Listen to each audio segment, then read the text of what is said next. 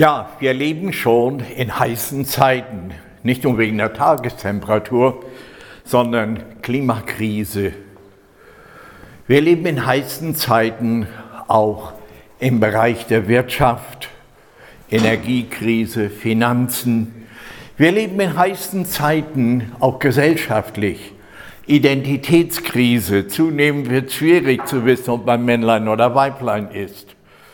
Wir leben in heißen Zeiten im Hinblick auf die soziale Situation.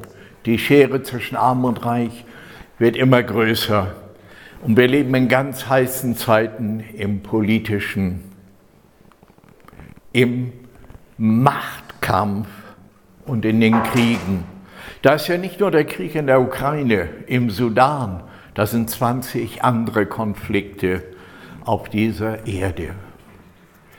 Aber eine Krise und ein Brennpunkt ist ein Dauerbrennpunkt und das ist Israel.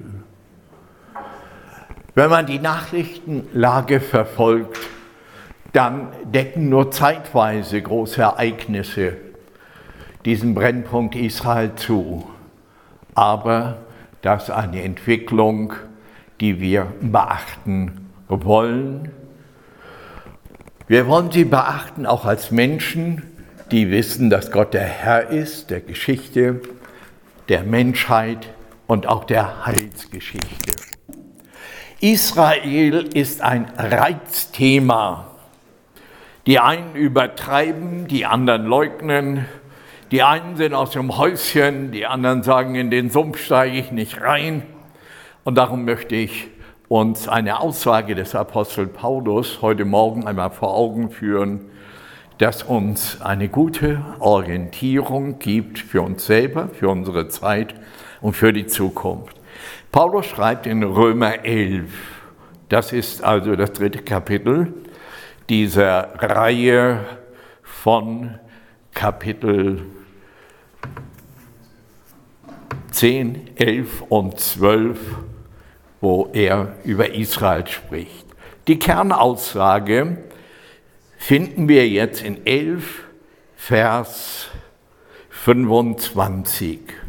Er schreibt hier an die Gemeinde zu Rom, die er selber nicht kennt, die aber in der damaligen Welthauptstadt ist, wo alle politischen Weichenstellungen geschehen, wo Weltpolitik gemacht wird, wo die Schalthebel sind. Und Paulus schreibt an diese Gemeinde, ich will nicht, dass euch dieses Geheimnis unbekannt ist. Interessant, dass er die Thematik mit dem Wort Geheimnis einführt. Das erweckt natürlich gleich Interesse. Damit ihr nicht euch selbst für klug haltet, ein zweiter wesentlicher Hinweis der begrenzten Möglichkeiten, die Sache, um die es geht, zu beurteilen. Damit ihr euch also nicht selbst für klug haltet. Und nun kommt er zum Thema. Verstockung ist Israel zum Teil widerfahren, bis die Vollzahl der Nationen eingegangen sein wird. Und so wird ganz Israel errettet werden, wie es geschrieben steht. Israel. Friedrich der Große war ja als Skeptiker bekannt. Unter seinen Generälen hatte er einige Bibelfeste und einen, den war er ständig am Pieksen. Und eines Tages nenne er mir einen Beweis für die Existenz Gottes. Und dieser alte General, der drehte sich nur um Majestät, die Juden und geht. Und Friedrich der Große sagt, er hat recht. Es ist das geheimnisvollste Volk der Weltgeschichte. Ihr müsst wissen, Geschichte ist mein Hobby und das nicht nur so ein Hobby, das man so zum Zeitvertreib äh, ja, dem man nachgeht, sondern ich bin ständig auf der Suche nach Bereichen, die ich noch nicht kenne und wühle mich da durch. Und ich habe immer wieder die Frage an Gott, Herr, wie das alles mal wirklich war. Das möchte ich wissen. Ich melde mich für dieses Seminar Heils- und Weltgeschichte an und brauche einen Platz in der ersten Reihe. Einige belächeln mich da. Das wird uns doch im Himmel gar nicht mehr interessieren. Doch. Erstens, wir werden nicht allwissend sein, nur Gott. Und zweitens bleibt unsere Natur erhalten, dass wir neugierig sind. Das hat Gott in uns hineingelegt. Und alle Stumpfheit, das ist ein Vorbeileben an dem, was Gott in uns reingelegt hat. Und so wollen wir uns dem zuwenden. Ein Geheimnis. Schon im ersten Buch der Bibel, der Genesis, dem Buch der Ursprünge, da stoßen wir darauf, dass Gott nicht nur der Schöpfer Himmels und der Erden ist, dass Gott nicht nur den Menschen geschaffen hat. Und wer nur ein bisschen denken mag und den Mut hat, für den ist natürlich klar, es muss ein Ursprung da sein. Der Zufall, die Evolution kann es gar nicht sein. Denn meine Oma, die kein Abi hatte, sondern nur vier Winter zur Schule gegangen ist, die hat schon den unwiderlegbaren Satz gesagt, von nichts kommt nichts. Und das ist bis heute noch gültig und von keinem, und wenn er drei Doktortitel und zwei Professuren hat, widerlegt. Gott hat nicht nur die Menschen geschaffen, sondern Gott hat auch die Völker geschaffen. Die Bibel spricht davon, von Nationen, von Völkern, von Stämmen, von Sprachen. Das ist die Vielfalt der gesamten Menschheit. Und so vielfältig stellt sich die Geschichte auch dar. Wenn wir dann in Genesis die Völkertafel lesen, da wird einem ja schon schwindelig. Und wenn man das zuordnen will, dann verehrt man sich. Und selbst wenn man bei Herodot und Homer und den alten griechischen Geographen nachschaut, die erwähnen zwar die Begriffe, aber können sie nicht lokalisieren, noch einordnen. Und mitten in diesem da wählt Gott sich einen Mann, Abraham, und sagt, mit dir mache ich Welt- und Heilsgeschichte. Aus dir soll das Volk Israel kommen. Das ist so typisch Gott. Da hat er nicht mit dem Finger geschnipst, dann gab es einen Knall und als der Rauch sich verzogen hat, war das Volk Israel fertig da. Nein. Sondern Gott hat die Prozeduren des Menschseins, der Menschheit voll hineingenommen. Abraham, Isaak, Jakob. Ich habe das jetzt neulich wieder gelesen und habe gesagt, Herr, du und deine Leute, das ist schon so eine Geschichte. Und da sagte Gott so leise zu mir, und du gehörst auch dazu. Das hat mich mit allem versöhnt und ich bin begeistert, dass Gott Geschichte macht. Nun beginnt das nicht gleich großartig. Die gehen in ein fremdes Land, nach Ägypten, werden versklavt. Gar nicht das Großartige, werden aber rausgeführt von Gott und dann beginnt die Geschichte, dass Mose zum Vermittler des Bundes wird. Er bekommt von Gott das Gesetz. Das sind nicht nur die zwei Tafeln mit den zehn Geboten, sondern das sind die 613 Geh- und Verbote, die dieses Volk prägen, die deutlich machen, welche Stellung sie haben. Also der Dekalog, die Zentralaussagen und dann die ganzen Zeremonialgesetze der Priester, der Opfer und der anderen, die Sozialgesetze des Zusammenlebens, da würde ich ja interessanterweise äh, auch mal reinhorchen. Und Gott sagt, und so beginnen die zehn Gebote, ich bin der Herr, dein Gott. Boah. Israel. Ja, und wenn wir jetzt die Geschichte lesen, dann sehen wir, dass Paulus sagt, ja, das hat Gott getan. Ja, dazu steht Gott. Ja, da gelten alle Verheißungen. Ja, da gelten aber auch alle Konsequenzen, wenn dieses Volk nicht in diesem Rahmen bleibt. Und diese Geschichte Israels, wenn wir die studieren, nehmen wir nur das Richterbuch, überschlagen wir die Zeit in der Wüste, überschlagen wir die Landnahme nur bei den Richtern, da weichen sie von Gott ab. Da werden sie bedrängt, da schreien sie zu Gott. Und da schickt er einen Retter, einen Richter, der hilft. Und dann geht's gut, dann geht's ihnen zu gut, dann weichen sie wieder ab und das wiederholt sich. Das Buch der Richter kann man ganz schlicht mit dieser Handbewegung beschreiben und damit merken wir, hoppla, das heilige Volk ist ja geradezu der Schaukasten des Menschseins, wie der Mensch ist. Und so ging es weiter.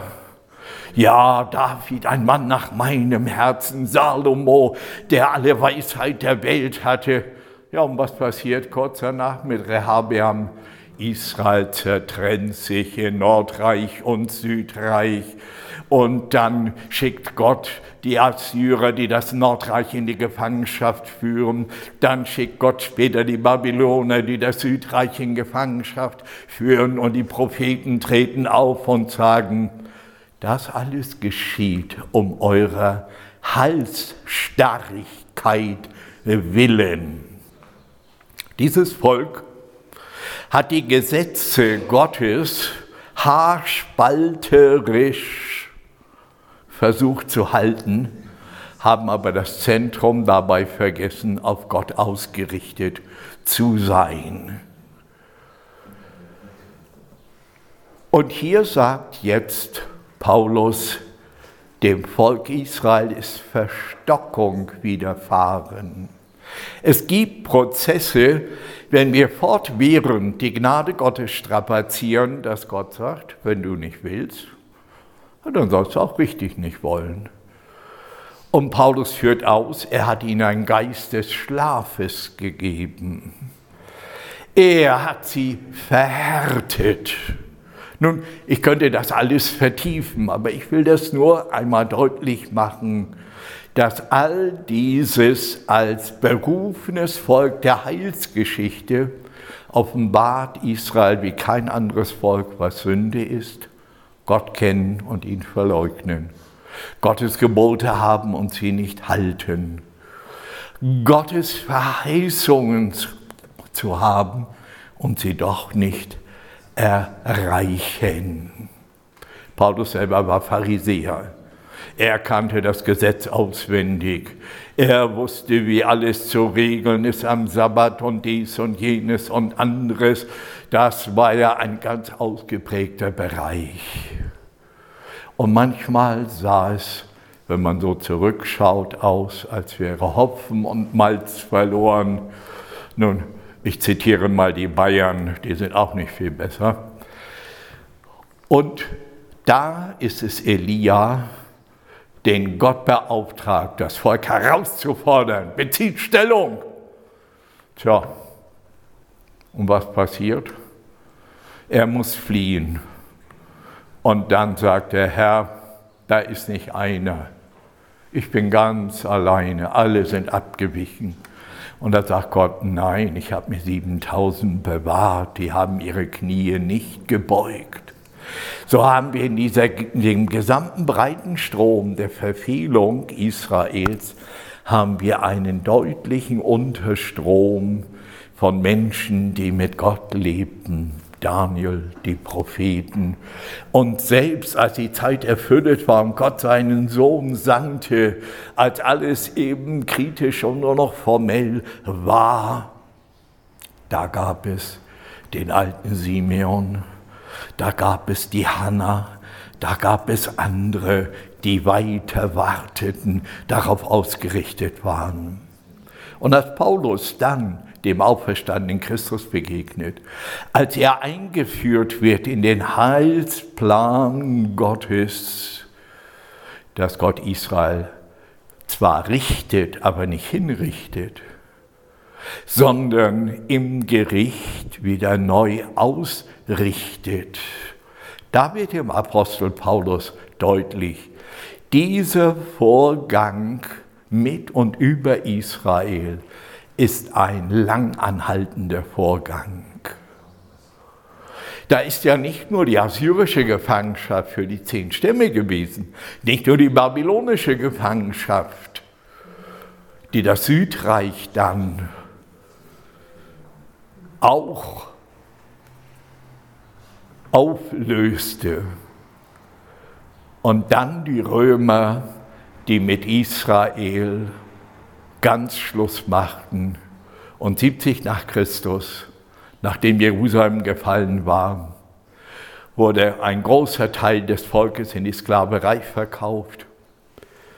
Als dann unter Bar Kochba 132 nochmal ein Aufstand war, da wurde den Juden anschließend verboten, das Land zu betreten. Und es blieben kleine Reste in Nordgaliläa.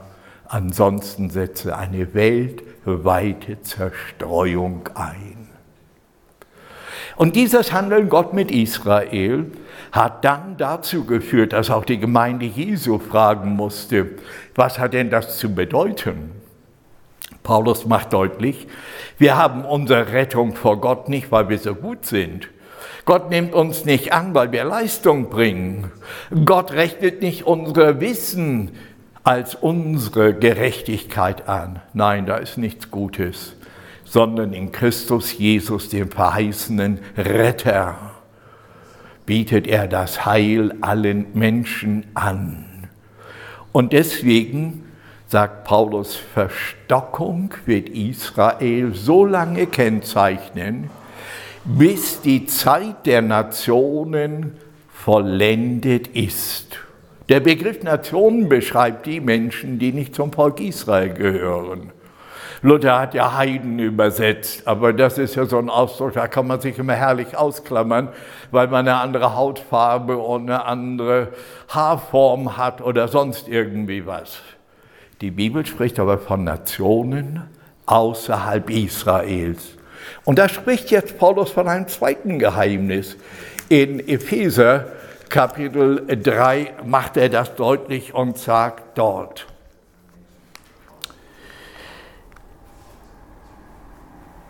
Ihr kennt meine Einsicht in das Geheimnis des Christus, das anderen Geschlechtern zuvor verborgen ist, jetzt aber geoffenbart ist den heiligen Aposteln und Propheten durch den Geist.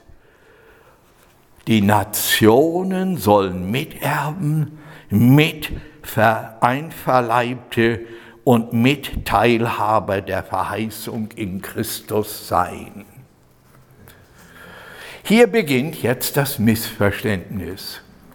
Das Heil in Christus ist nicht nur für die Juden, obwohl für sie verheißen, sondern für alle Menschen. Ein jeder, der da glaubt, wird gerettet werden, ob er Jude ist oder ob er zu den Nationen zählt. Und so kommt es zu dieser Entwicklung, dass zwar die erste Gemeinde in Jerusalem entsteht, dass sich die Gemeinde nach Judäa ausbreitet, sogar nach Samaria, aber gemäß dem Missionsbefehl Jesu bis an die Enden der Erde. Und dann kommt etwas Interessantes. Die weitere Geschichte der Gemeinde Jesu findet im römischen Reich außerhalb des jüdischen geografischen Bereiches dar.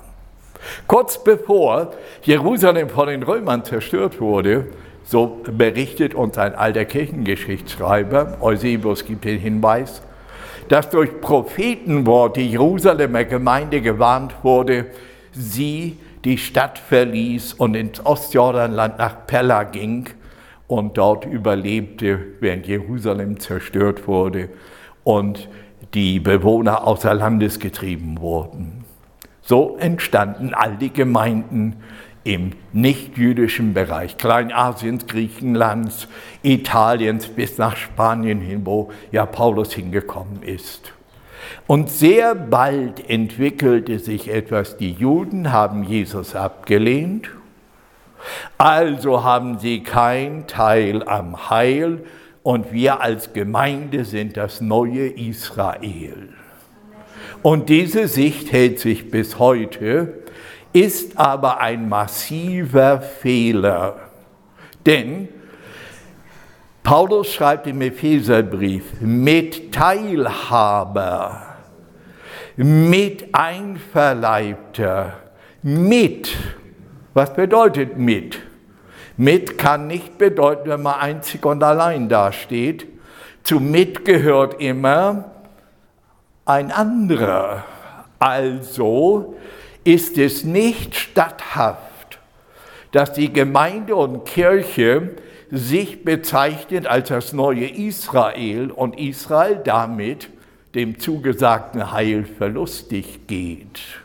Diese Ersatztheologie hat sich in unheilvoller Weise durch die ganze Kirchengeschichte und Geschichte bewegt und hat dazu beigetragen zu mancher Stellung heute und ist eine der stärksten Wurzeln des Antisemitismus.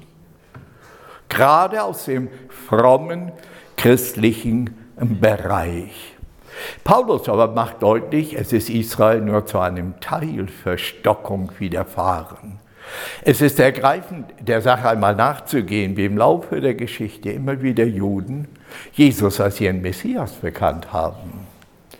Ich habe vor einer Zeit irgendwo, ich kram überall, wo Bücher sind, rum, das ist mein Element, habe ich ein Buch gefunden über Rabbiner, wie ich den Messias fand. Interessant. Ganz hochgestellte Leute, ganz einfache Dorfrabbiner, die Jesus erlebt haben. Bis heute, durch die ganze Geschichte, hat es immer wieder Juden gegeben, die Jesus als Messias erkannten. Aber das war ein kleiner Rest, die keine Sonderstellung hatten, sondern zur Gemeinde gehörten. Und nun sagt Paulus, die Zeit der Gemeinde als das Geheimnis Gottes, der Leib Christi, zu dem alle, die gehören, die an ihn glauben, die sein Erlösungswerk annehmen. Und da spielt es keine Rolle, ob Jude oder ob aus den Nationen. Da haben weder die Nationen eine Sonderstellung noch Juden, die gläubig werden. Sie bleiben Juden, aber sie sind Glieder der Gemeinde. Und nun sagt Paulus, das wird so sein, bis die Zeiten der Nationen zu Ende gehen. Jetzt muss ich noch mal einen ganz großen Schritt zurück machen. Es ist Mose, der von Gott her verkündigt. Wenn ihr meine Gebote haltet, dann werde ich euch segnen. Oh, was da alles steht. Also das ist ganz toll. Da kann ich verstehen, wenn man neues Israel sein will weil man das ja alles brauchen kann. Aber wenn man neues Israel sein will, dann muss das nächste Kapitel auch mit in Kauf nehmen. Und da steht dann, was alles passiert, wenn nicht. Und da sagt Gott, dann werde ich euch zerstreuen unter alle Völker der Erde. Ihr werdet gejagt, verfolgt, gequält werden. Euch wird das Schlimmste widerfahren. Und das Ganze ließ sich bis zum Holocaust des Dritten Reiches und der heutigen äh, Schwierigkeit hin. Aber Gott macht am Ende dieses Kapitels deutlich, gegen Ende der Zeiten, wenn die Zeiten der Nationen zu Ende gehen, werde ich beginnen, mein Volk wieder zu sammeln. Durch die ganze Geschichte haben immer wieder kleine Gruppen von Juden versucht, ins Land zu kommen. Das gelangt nicht immer, weil es ab dem siebten Jahrhundert ja im Bereich des Islam war im 19. Jahrhundert setzte dann vermehrt die Aliyah die Heimkehr ein, unterstützt durch Philanthropen und andere, durch Baron Rothschild in Paris, der große Ländereien bei den Türken, die ständig klamm waren, am Bargeld kaufte und dort dann Siedlungen ermöglichte. Da nach dem Ersten Weltkrieg die Balfour Declaration der englischen Regierung führte wieder zu einem Einwandererschub. Dann nach dem Zweiten Weltkrieg der UNO-Teilungsplan führte dann trotz all der Schwierigkeiten zur Entstehung des Staates Israel. Und trotz der fünf, sechs, sieben Kriege, je nach Zählung, besteht dieser Staat bis heute am Ende der Zeiten, hat Gott gesagt, wenn die Zeiten der Nationen sich erfüllen, dann sammle ich Israel wieder. In diesen Zeiten leben wir. Aber es sind noch längst nicht alle Juden im Land. Das ist nach guter Schätzung von Fachleuten ist immer noch etwa die Hälfte im Ausland. New York ist immer noch die größte jüdische Stadt mit nahezu zwei Millionen Juden, obwohl große Kontingente nach dem Zerfall der Sowjetunion ins Land gekommen sind. Jetzt neuerdings von Afrika, die ganze Debatte, die verlorenen zehn Stämme und so weiter und so fort. Wir leben mitten in Zeiten und dort unten kommt es jetzt fortwährend zu politischen Auseinandersetzungen, die zu einem Dauerkrisenpunkt führen. Die UNO hat noch nie gegen einen einzigen Staat so viele Resolutionen verfasst wie Israel betreffend. Wenn man sich das anschaut, dann meint man, drei Viertel der Weltbevölkerung müssen Juden sein. Wenn die UNO sich damit so intensiv befasst und immer wieder neue Resolutionen herausgibt, das ist ein Dauerbrennpunkt. Wenn wir jetzt aber zu Paulus zurückgehen, dann müssen wir Folgendes sehen. Die Gemeinde, das ist das Geheimnis. Menschen aus Nicht-Juden, aus den Nationen werden zur Gemeinde gesammelt. Die Gemeinde hat eine himmlische Verheißung und diese Verheißung ist, dass Jesus diese Gemeinde von der Erde entrücken wird zu sich hin. Das ist die Vollendung dieses Geheimnis aus, der, aus den Nationen. Und hier treffen wir zwei Geheimnisse aufeinander. Einmal das Geheimnis Israels, scheinbar verworfen, scheinbar ständig nur Zankapfel und Gegenstand von, ja, bis hin zu Kriegen. Und auf der anderen Seite das Geheimnis der Gemeinde. Hier begegnen sich jetzt die Zeitelemente Gottes in unserer Geschichte. Und wir müssen jetzt sehen, Gottes Uhren gehen anders. Gottes Uhren gehen nicht tick-tack, tick-tack, tick-tack, 60 Sekunden, eine Minute, 60 Minuten, eine Stunde, 24 Stunden, ein Tag, sieben Tage, eine Woche, 28 bis 31 Tage, ein Monat, zwölf Monate, ein Jahr, zehn Jahre, ein Jahrzehnt und dann ein Jahrhundert und der Rest verschwindet schon an der Oberkante des Grabsteins für unsere Übersichtlichkeit. Gott ist Zeitplan ist anders. Gott zählt nicht die Zeit nach der Quantität, sondern nach der Qualität. Nicht wie lange etwas dauert, sondern was geschieht in dem Zeitpunkt. Und wir leben jetzt in Zeiten, da ist es geradezu, als würde aus der Ewigkeit her Zeit komprimiert. Wenn wir empfinden, die Zeit vergeht so schnell, das sind ja alles subjektive Empfindungen. Aber wenn ich darüber nachdenke, dann sage ich immer, Herr, da ist jetzt so viel im, im Gange, wo wird und wie wird das enden? Und da kam mir neulich beim Nachdenken dieser Gedanke. Als Jesus das erste Mal kam, da hieß es, als die Zeit erfüllt war, sandte Gott seinen Sohn vom Weibe geboren. Aber Jesus kommt wieder als die Zeit. Und wenn die Zeit erfüllt sein wird, dann wird er diese Gemeinde von dieser Erde zu sich nehmen. Der große Streit, ob die Gemeinde durch die große Trübsal gehen muss oder nicht, vor allem entrückt wird, durch alles hindurchgeht oder in der Mitte, das ist jetzt im Augenblick gar nicht wesentlich, sondern es gibt eine erfüllte Zeit, wo diese Dinge sich erfüllen. Aber jetzt zurück zu Israel. Wir haben jetzt den Prozess, dass Israel sich sammelt. Ein erstaunlicher Prozess. Es gibt kein altes historisches Volk, das noch existiert. Wo sind die alten Ägypter?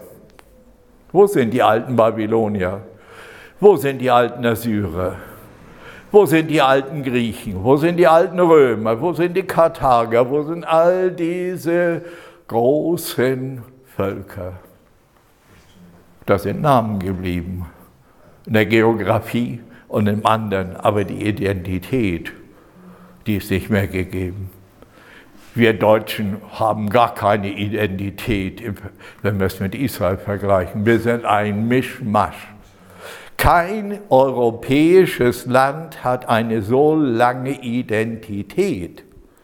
Auch China, das ewige Reich, hat nicht die Identität. Da sind die Mongolen, die Mandschuren und andere dazugekommen und überall. Ja, das war nicht vorgesehen. Aber also ich war schon wach, wenn es jemand anderen betrifft, dann. Gut. Israel sammelt sich jetzt und sammelt sich nicht nur bevölkerungsmäßig, sondern es ist ganz erstaunlich die Entwicklung. Israel gehört heute unter die zehn progressivsten wirtschaftlichen Wirtschaftsnationen der Erde. Ein Volk, nicht mal 10 Millionen, hat umgerechnet ein Bruttosozialprodukt auf jeden Bewohner, das viele andere Länder bei weitem übertrifft. Israel ist eine Hightech-Nation geworden, führend in den IT-Wissenschaften. KI, künstliche Intelligenz, hat alles zu tun mit Wissenschaftlern an israelischen Universitäten. Die Arrow 3 Raketen, die wir jetzt kaufen, wir Deutschen, Weltmeister im Autobau und Technik, wir kaufen die von Israel, weil die die Technik entwickelt haben und anderes mehr. Das ist ganz erstaunlich, wenn man das alles sieht. Und auf der anderen Seite ein Volk so zerrissen, Gerade heute Morgen in den Nachrichten wieder neue Proteste wegen der Justizreform, gegen die Regierung, alles. Ich dachte, das ist ja fast wie im Alten Testament, Nordreich und Südreich, das auseinanderbricht. Und ich musste so neu nachdenken über all die Dinge. Nun gibt es Christen und Menschen, die sind beim Stichwort Israel aus dem Häuschen. Alles, was dort passiert, oh, die Wunder Gottes.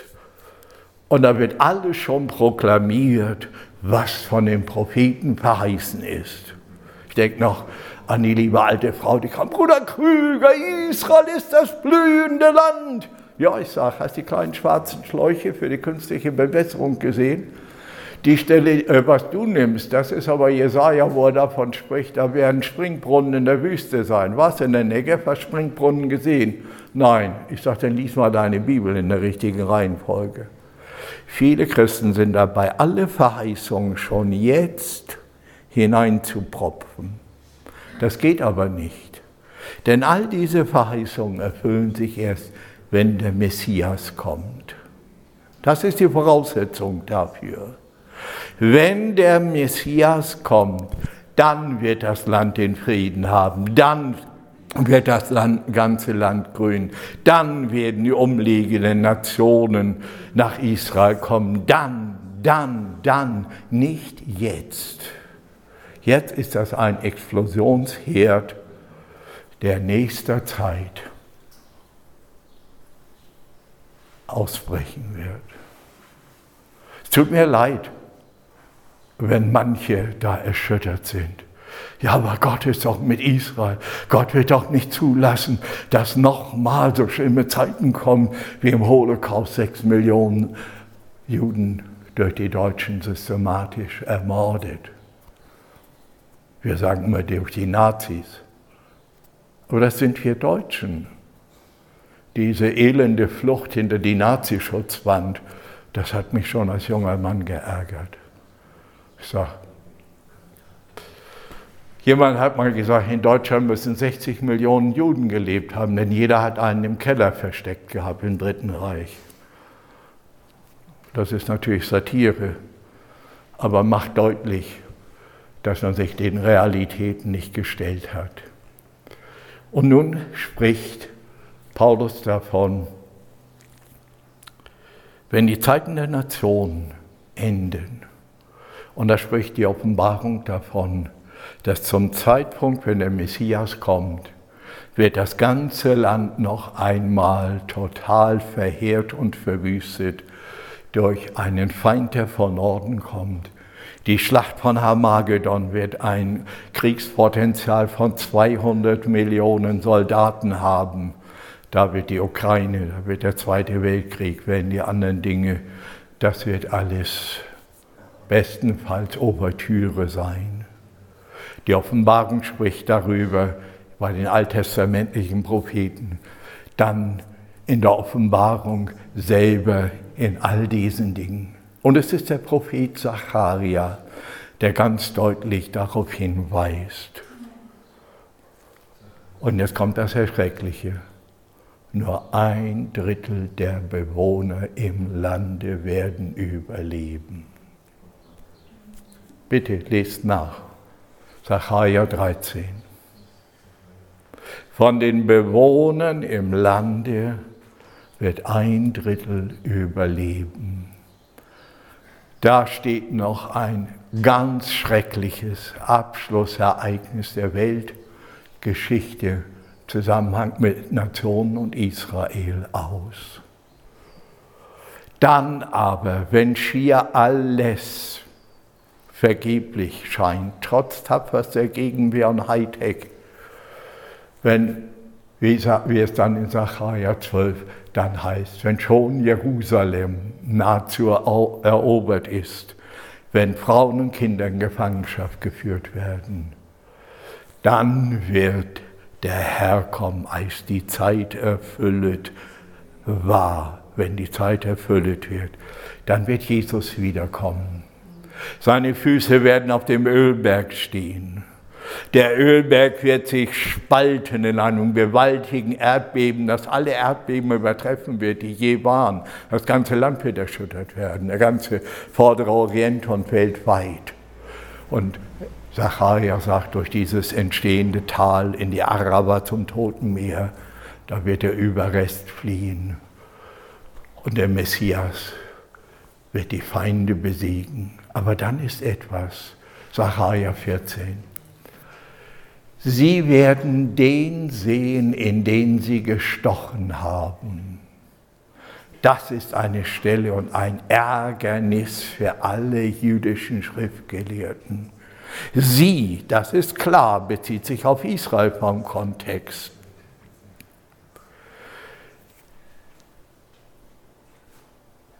Die Person, um die es geht, ist auch klar in der prophetischen Vorschau. Das ist der Messias, der Retter. Aber die Aussage, in den sie gestochen haben. Nun ist Hebräisch eine Konsonantenschrift. Und da mühen sich Leute, Vokale einzufügen, um dieses Ärgernis zu beseitigen. Aber es ist dieses Zeichen, das deutlich macht. Offenbarung Kapitel 5 sehen wir das Lamm. Im Hebräischen ist Lamm und Opfer bedeutungsmäßig gleichzusetzen. Wie geschlachtet. So kommt Christus wieder mit den Zeichen.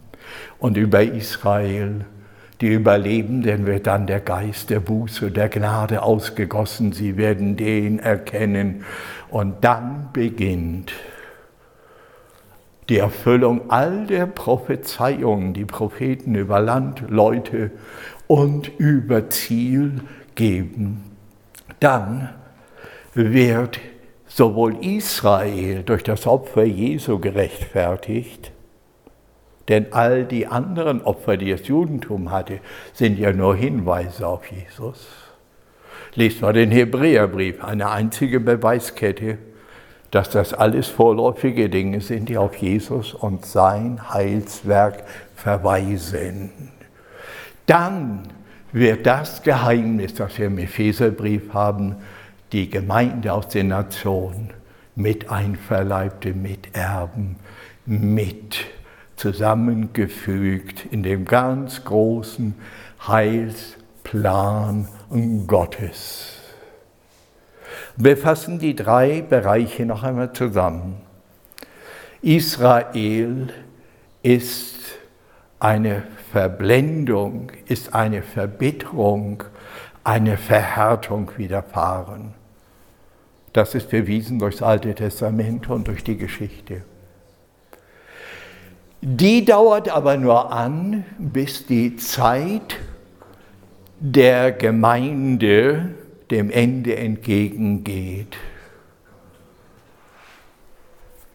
Dann aber wird der Messias nicht nur die Gemeinde zu sich entrücken, sondern er wird mit der Gemeinde kommen. Bei der Entrückung kommt er ja nicht auf die Erde. Wir werden ihm entgegengerückt, sagt Paulus 1. Thessalonicher Kapitel 4. Entgegengerückt heißt nicht hier stehen, wo er kommt, sondern das ist die, der Übergang in die himmlische Welt. Dann aber kommt er und seine Füße werden auf dieser Erde stehen. Der Ölberg wird gespalten und dann wird das ganze Land erneuert werden. Dann wird die Wüste blühen. Dann wird eine Hauptverkehrsader aus dem Süden bis zum Norden führen. Dann wird der ganze Brennpunkt der Dinge da sein. Im Augenblick stehen wir mitten in diesen Prozessen, wo diese beiden Geheimnisse nebeneinander stehen. Ja, was sollen wir denn da machen? Beten. Und das hat Jesus uns im Vater unser gelehrt. Dein Reich komme.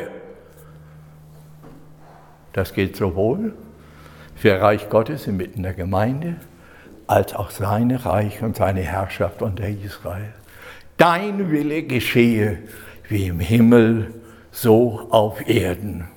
Das ist mein Gebet immer, wenn ich die Nachrichten geschaut habe. Denn sonst könnte man es ja im Kopf und Herzen nicht aushalten, was da alles im Gange ist. Dein Reich komme, dein Wille geschehe wie im Himmel, so auch auf der Erde. Und Paulus öffnet dann die Perspektive. Dann wird Israel den Retter erkennen. Dann wird Israel von aller Schuld gereinigt. Dann wird sich all das erfüllen, wovon die Propheten gesprochen dann kommen die Dinge zum Abschluss.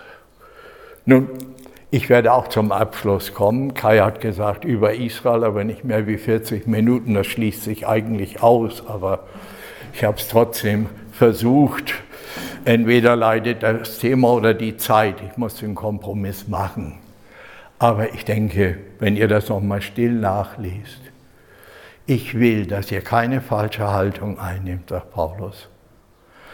Dass dieses Geheimnis euch nicht verborgen bleibt. Israel ist Verhärtung widerfahren, aber das ist keine Verwerfung. Gott ist treu. Ihr seid jetzt berufen, ihr durftet Jesus erkennen, das ist Gnade, bildet euch nichts darauf ein. Ihr seid nicht mehr wie die anderen, denn auch dafür hat Gott Gnade. Und er fügt letztlich alles zusammen. Und schaut, da löst sich auch der ganze Streit. Was sind denn nun gläubige Juden? Sind das eine Extraabteilung der Gemeinde oder sind das eine Sekte des Judentums? Nein. Die gehören zur Gemeinde und sind die Vorausabteilung zu dem, was in der letztlichen Einheit im Erlösungswerk Jesu Christi begründet ist. Herr, dein Reich komme, dein Wille geschehe, wie im Himmel, so auf Erden.